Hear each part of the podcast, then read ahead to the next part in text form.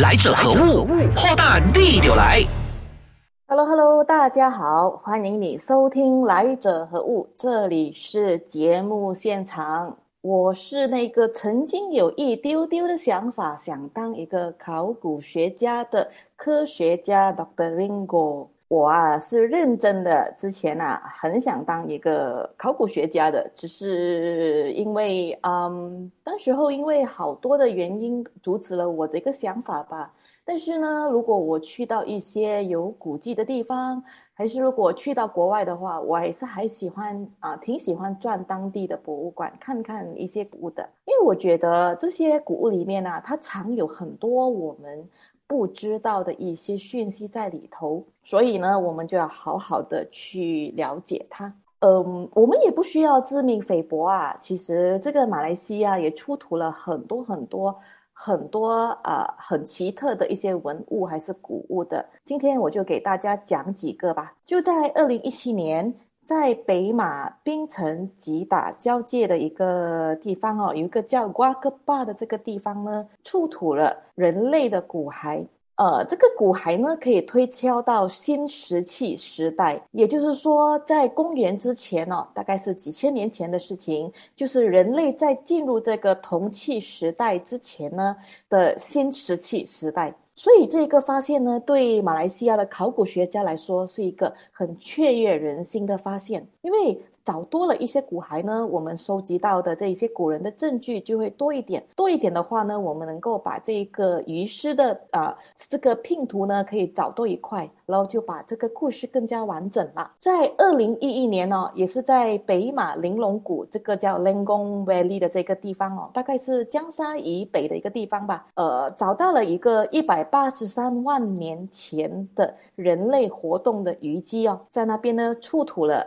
霹雳人 Orang Perak，所以我每次跟人家介绍说我是 Orang Perak 的人，然后懂历史的人，他们就会哈哈大笑，说我是古人呐。所以其实古人活在这个东南亚，其实也不是什么诧异诧异的事情啊。因为东南亚呢，其实是拥有很丰富的历史的。呃，我这里讲的历史啊，不不不，不是我们讲到那些什么马六甲王朝啊，什么 Sri Vijaya、马马加巴 hit 啊、格达多啊。呃，基督啊，这些地方不是不是，其实这个我讲的历史是比这一个这些王朝还更加早的。呃，比如说在印尼的爪哇岛啊，就发现了这个直立人的骨骸，还有就是婆罗洲的瓜尼啊，甚至是沙巴一些呃靠海的地方一些遗迹，也发现了很多很多很奇特的一些。呃，人类之前原始人留下的遗迹。讲到这个印尼爪哇岛啊，其实印尼爪哇岛离我们不远，真的是不远啊。我们可能现在可能是挂一个海峡，其实之前呢，可能那个距离是更加的靠近的，甚至是以前的婆罗洲，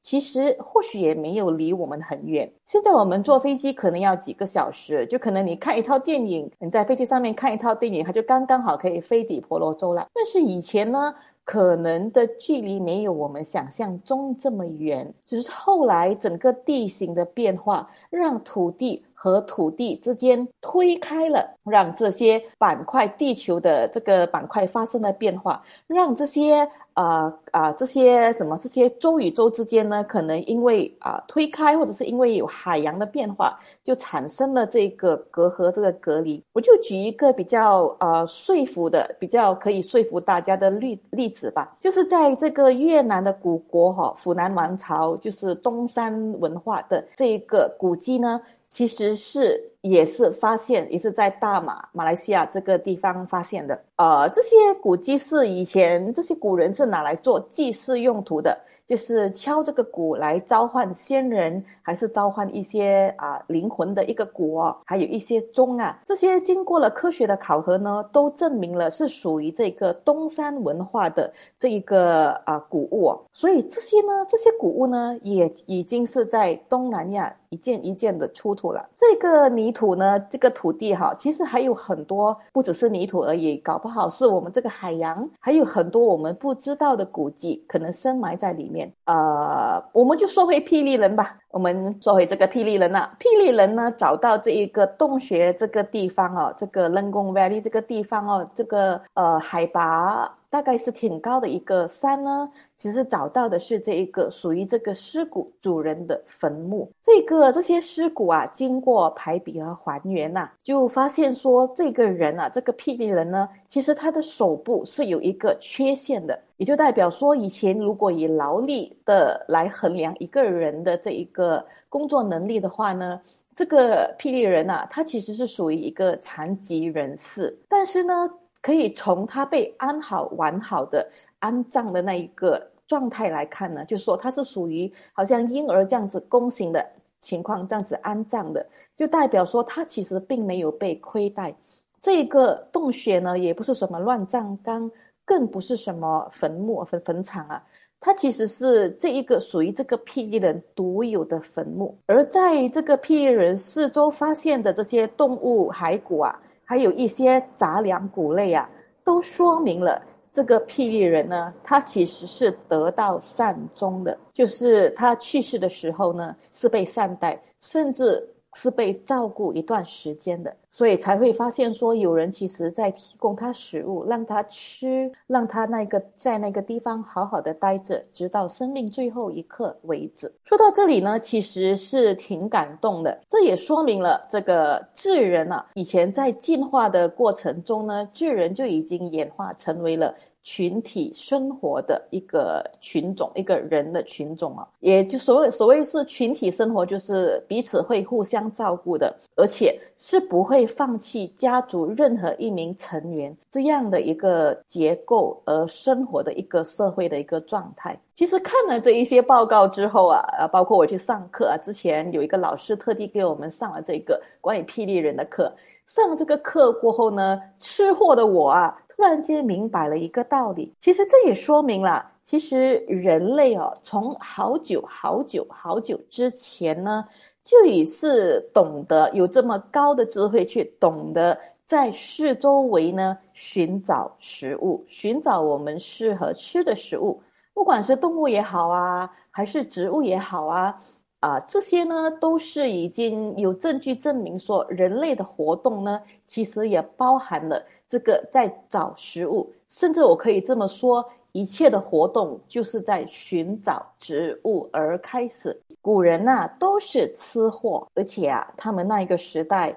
吃的东西啊，比我们这个时代的食物。还要丰富的多了。为什么我会这么说呢？我这里也是有证据可以证明的，也是有考古学家发现的一些证据可以证明了我说古人是吃货这一个道理。之前提到的是我们马来西亚发掘到的这个古人呐，我们现在再把时间再推远一点。我们在说七十八万年前发生的事情，就在这个以色列啊，就是现在一个被现在被称为 Gesha Benot Yaakov 的这个地方呢，啊，也就是这个世界上最出名的海拔最低的淡水湖加利利海以北的一个地方啊，这里有个考古的地点，呃，我们就是有一个团队呢，就在这里挖掘到了直立人呢，也是直立人呢，就是我们跟我们爪爪哇人。爪哇发现的这个直立人是同一个呃级别的哈，就这个考古学家呢，他的名字叫做格伦呐，就是 Goran Inbar，他的考古团队呢就在这里挖掘到了大量的坚果壳、动物的骨骸、一些木质的一些工具啊，或者是石头的一个工具，就是石头制的工具。啊，所以因为还没有进入铜器时代，所以所发现的呢都只是石头制造成的工具。所以他们得到的结论是说，这些人类啊，这在生活在这里的人类呢，他会依据不同的季节的变换而吃不同的植物，还是啊一些谷类、坚果类的。他们可以啊找到了，就是可以发现的，其实他们已经吃了。几十种不同的植物，包括水里的植物，就比如说一些莲藕的根啊，还是一些水里的一些植物，他们都发现了有啊，在这个洞穴里面被找到。这也说明了这些人呐，这些古人呐，直立人呐，他们其实之前呢，甚至还学会了潜水，就是潜入水底里面呢，寻找资源，寻找这个食物，寻找这个植物。并且呢，他们将这些看起来很难搞的食物啊，这些原材料啊，带到这个玄武岩板上去处理了。啊，比如说啊，就说，比如说他找到的一颗啊，我现在为了让大家帮助大家想象，我就我就我就这么举个例子吧。比如说他们就找到了一个榴莲啊，他们就嗅起来，哎，这个味道挺香的，里面的东西应该很好吃吧？但是很难处理啊，怎么办？怎么办呢？所以他们就会把它搬到去这一个坚硬的这个圆玄武岩板，就是搬到上面，给它一个平板的一个地方哦，然后把它敲开，或者是做一些处理的动作。来将这个尖刺移除，或者是把一些坚硬的外壳，比如说啊啊一些杏仁呐，还是一些比较坚硬的这个谷类啊，一定要把它们处理的捣烂了。所以呢，这些人他们才能够吃到里面的好料，里面的一些坚果，还是果实，还是一些果肉，它有点像我们现在看到的。比如说，我们现在发现有一些猴子啊，它已经进入我们社区了，它会学会了用我们人类的方法去处理食材。比如说，现在的啊猴子啊，已经学会用细管，已经学会开包装纸了。我以前的大学呢，就就曾经看过、目睹猴子是怎么打开这一个啊 Maggie 面的包装纸，吃掉里面的 Maggie 面的。只是呢，这个时候的人类啊，他们还没有。呃，还没有进化到这个工具，还没有进化到很进步，但是呢，已经有说明说那个时候的人类呢，已经开始懂得学会用火了。所以这几个发明呢，都在都证明说，其实呃，人类在那个时候呢，对吃这个方面呢，已经进化到成为了生活中不可或缺，甚至不怕麻烦的一个啊生活的一个一个目的吧。OK，在亚洲啊，亚洲几个地方，除了我之前提到的以色列呢，还有刚才提到的印尼爪哇岛啊，还有一些地方都发现有直立人的骨骸，啊，甚至比如说在北京就发现有北京人，或者是更早远一点的，就是不属于智人的这一个这一群尼安德特人呐，他们就是在啊啊澳欧洲，就是这个德国这个地方啊找到他们的骨骸的。所以尼安德特其实说的就是这个地方，德国这个地方以他为命名的，就叫尼安德特人。其实考古学家还有一个更加让人感到兴趣的一个发现呢，就是说他们发现了，其实在十万年前呢，就是说这个智人出现之前呢，这些原始人呢，他们的人类都是体型比较大的。就是有相对比较宽大和沉重的头骨，就说它的骨头比较重量比较大的、比较沉重的头骨，还有粗大的四肢的骨架。就是他们对比了这个大腿骨，还是对比了一些骨骨骼，他们发现说，这些十万年前出现的人呢，他们的骨骼是很大的。在那之后呢，智人的头盖骨虽然是变大了。但是他们的脸部、脸部哦，还有这个眉肌呢，也变小了。换句话说，这个男男性的脸呐，其实是变得越来越女女性化了。现在大家不是说要脸要显小显小吧？是不是？如果我们做美颜要处理的话，都希望把自己的脸变小。其实我们的古人也是经过了这样的变化的，我们不需要这么急呀。这些以前的人呐，以前的男人的脸呐，其实是比现在的脸大很多的。除了脸部变小呢，这个巨人的这个大腿骨的直径也变小了。也换句话说，我们的骨髓腔也变小了。所以这个骨髓腔变小呢，就代表说整个四肢呢也开始变得比较精致、比较瘦。腿骨变小呢，就代表说整个人呢是变轻了，但同时也意味着说这四肢就变得不再强健了，不再健是不叫啊不强壮了。而这个神经线变细，就是这个骨髓腔变变薄呢，也意味着这个神经线也变细了。神经线变细，说代表说这个智人的这一个这个时候呢，不再是孔武有力，就说我们不需要这么神经发达。换句话说。往好的那边去想，说我们智人做东西呢，也会越来越细致。比如说，与其说那个直立人这个时代，他们用这个简单粗暴的，呃，用这个石头，还是用一个敲打的方式呢，来把这一个啊啊来敲碎一个食材，然后来吃到里面一点点的这些碎片啊。后来的智人甚至发现说，嗯，这么样的做法呢，好像感觉上我们不能够吃的很完整了，吃的也不多，所以呢，这智人呢就会学会了发明。那发明什么呢？发明更加精致的工具。比如说，我们在这个国家博物馆可以找到这个图朗马瓦斯。这个图朗马瓦斯呢，就是用这个骨头还有石头绑在一起的，变成一个工具。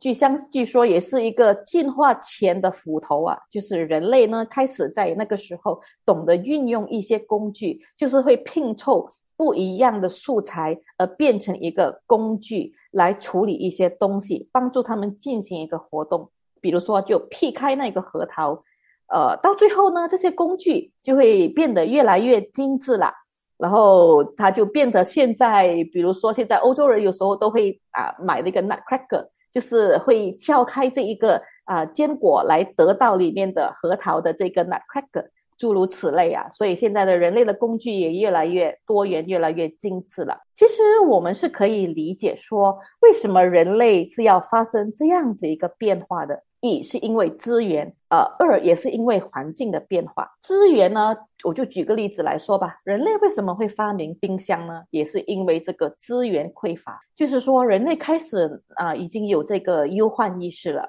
比如说，我们会觉得说，哎，今天采集的食物，我想要留给明天，呃，为自己收集也好，为家人也好，为家里的孩子收集也好，为家里那些没有办法工作的人去收集收集也好。别忘了，我们开始是群居的人物啊，所以呢，我们开始学会处理一些食物，比如说用腌制、用脱水的方法，然后让这个食物呢延迟它的腐坏的这个过程，到最后呢，就会进化成为了地窖。就是说把食物藏在一个相对温度比较低的地方，到最后呢，人类甚至进化到知道怎么用冰块，或者是甚至发明了冷媒，来让这一个食物延长它的寿命，不让它腐坏。除了以上我说的那一些我想到的这一些进化以外呢，还有更多更多是我们不懂的。或者是说我们现在看不到，而原始人正在经历着的挑战的，比如说地形的变化，呃，是不是因为这个地理上改变了，就把这个土地某些地方推高了，然后让这个温度上升了，就是让这个温度变变得比较温热了，所以人类的脂肪就没有像尼安德特人那么厚呢？还是因为说这个智人已经进化到脂肪没有像尼安德特人那么厚，所以我们是适合住在比较靠近这一个赤道或者是比较热的地方，没有这么高原的地方呢？因为这个尼安德特人啊，也是有科学家找到说，现在有一些高原的人呢，他身上有着一点点的这个尼安德特人的基因啊。这些是我们这一些低原的人，我们比较低等的这个地方生活的人所没有的基因啊？还是说这个海洋水位上升了，让整个地形改变了，把原本的平原变成了这个？对不起，应该说把原本的高原变成了平原，让海底变成了高山呢？我就在沙捞越这个巴哥的这个国家公园里面呢，看到珊瑚礁一样的山。就说我明明是走在山上面的，但是呢，我看到的地形呢，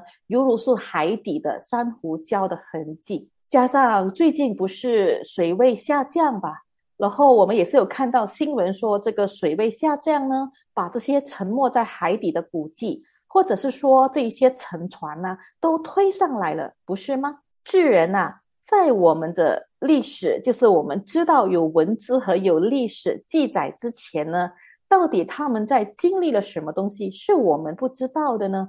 我们呢也只能够从骨头看得出这些端倪，然后我们也只能够站在我们的角度去看以前发生的事，因为多的是你不知道的事。有一首歌的歌词是这么唱的：天气不似预期，但要走总要飞，道别不可再等你，不管有没有机。这首歌啊，我相信如果有像我这个年代的人，应该都很熟悉吧？是陈奕迅的《岁月如歌》啊。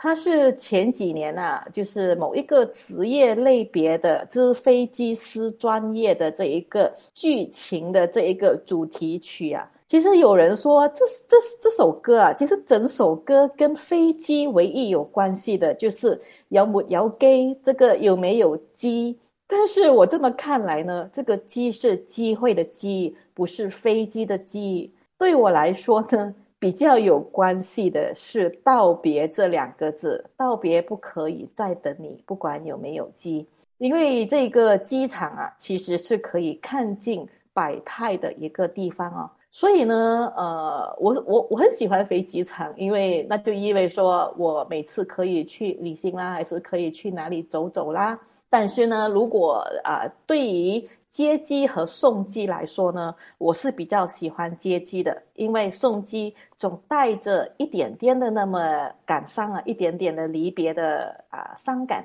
这个伤感或者是这种不安全感，就是哎，你不知道我们还会不会再见面的那种不安全的感呢？其实是人之常情，这也是生物的一种本能和天性。就是说，我们总是要想办法要让自己活下去的，我们要想办法让自己这个生命可以维持下去。我相信，就在我最早的几个单元，当我们在聊生物、聊微生物的时候呢，我已经洋洋洒洒的讲了很多，也写了很多了。所以，我我不需要重复我自己。我想要说的是向前走的，就是往前看的这一个这方面的东西啊。因为我们的人类啊，这个不安全感是来自于说，其实我们很大的程度上来说呢，我们是要依赖别的生物的。因为我们不像别的这一个，好像植物那样，植物可以自己制造这个植食物，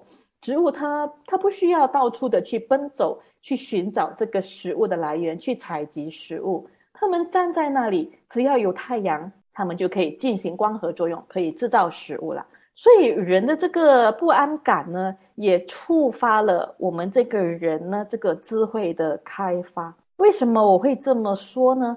就是因为这个人的不安感越来越强烈，所以我们就需要掌控更多的东西。我们需要控制这这个，就是以我们的能力范围里面呢，控制越多的东西越好。比如说我上个之前谈到的这一个。啊，收集就是在累积这个食物，也是一种不安感而演变出来的。我再说一些吧，我就讲一些跟科学有关的吧。比如说，我之前说了一大堆的这个科学的这个发明啊、理论啊、这些科技啊，这个不也就是跟我们人类的不安感有关的吗？我们人类就是因为不懂，因为我们不知道，因为不安，所以我们从畏惧、害怕。到我们慢慢学习的去靠近那个东西去观察，直到解决这个问题。我就举一个例子吧，比如说雷打雷，下雨天了打雷了啊。以前的人呢，他们就从畏惧害怕这一个现象，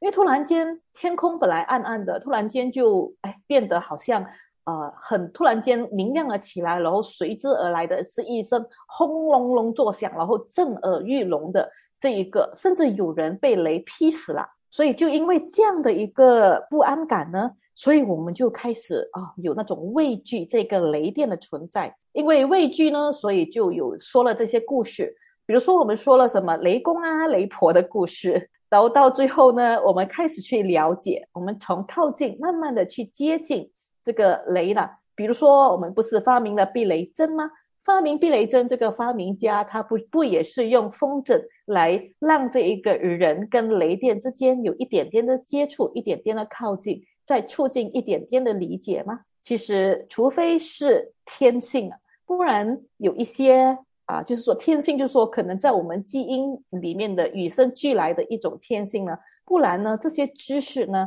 很大程度都是通过观察而来的。比如说动物，动物就有这么样的一个与生俱来的这种天性。我有养过狗啊，我有我这只狗跟我非常的好，我每天早上和傍晚都会溜它的这个狗。当它生病的时候啊啊，其实这个狗啊，它是高龄享受高龄的。它去世的时候呢，它应该是十四还是十五岁，是狗狗界里面呢，它是属于高龄的了。而这个狗呢，它非常的聪明。他不是没有生病啊，他生病了好几次，他有好几次是得重病的。有一次呢，他每次在生病的时候呢，他都会特别的要我带他出去，要我特地要我去溜他，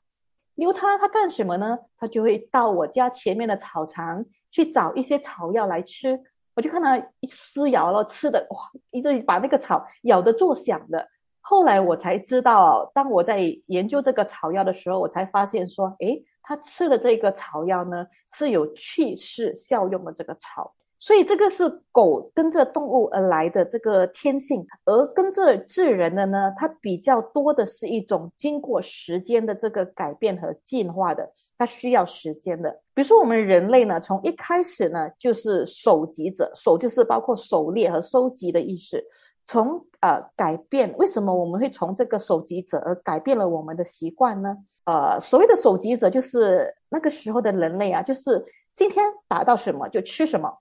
我今天能够采到什么，我就吃什么。哪里有果子成熟，我就往哪儿去。但是因为学会了群居的，所以偶尔我们会一起，几个古人会一起去打猎，去把一些啊体型比较大的动物拿下来，然后我们就会有交换食物这样子的一个状态的出现。慢慢的呢，古人就会发现说，这样子来靠天吃饭似乎不太靠谱啊，就好像那个，而且那个资源可能也是经历了偶尔一些季节，还是一些天气的变化呢，这个资源你好像不是很够了。比如说水果，森林里面的水果可以欠收啊，还是有发生了什么事情？所以那个时候开始呢，人类就开始想要说，呃，因为这个不安呢，所以想要说要去掌控些什么的。所以我们就学会了种植，就是学会了大量的去种植这个植物，然后这也开始让人类选择定居群居在一个地方。呃，所以就有人类所学家就提出这样子的一个质疑啊，就这样子一个说法：我们人类呢，学习了豢养跟学习驯化这些植物。让把本来不能够消化的吃进肚子里面呢，完全会肚子痛。这个麦呢，慢慢驯化成为我们今天每天常常都会接触到的面粉的食材。这个麦，然后我们刚才我一直拿这个例子，拿这个做例子，就是杏仁。我们把杏仁从有毒吃成没有毒，这个经过的就是驯化的这个过程啊。所以到底是？人类驯化了这些植物，还是因为我们要种植这些植物，而不得不放弃我们一些粗暴的野性，而选择群居呢？就说我们啊，当选择了群居，选择了种植了过后，我们再也不会像一个野人一样的满山跑啊，去找食物啊。今天这一餐有，下一餐没有，像马来文谚语所说的“ s b a g i makan bagi” 那种状态呢？这个到底是不是植物驯化了我们人类呢？所以呢，这个这这种这样子的一个想法，其实是很值得大家在推敲推敲的。不过，不可否认的一点是说，因为植物的存在，而让我们这个人类从以前到现在可以生活下去，而且还可以把自己养得那么好，可以让这个智人呢延延繁衍下去的植物，这个功劳啊，真的是太大了，功不可没了。所以下一个星期开始呢，我会跟大家提一提这个有关植物，就是我们生命中不可或缺的植物。想重温精彩内容，到 Shop App 搜寻“来者何物”即可收听 Podcast，也别忘了赖面子书专业王云婷，用内容让你过上优质的生活。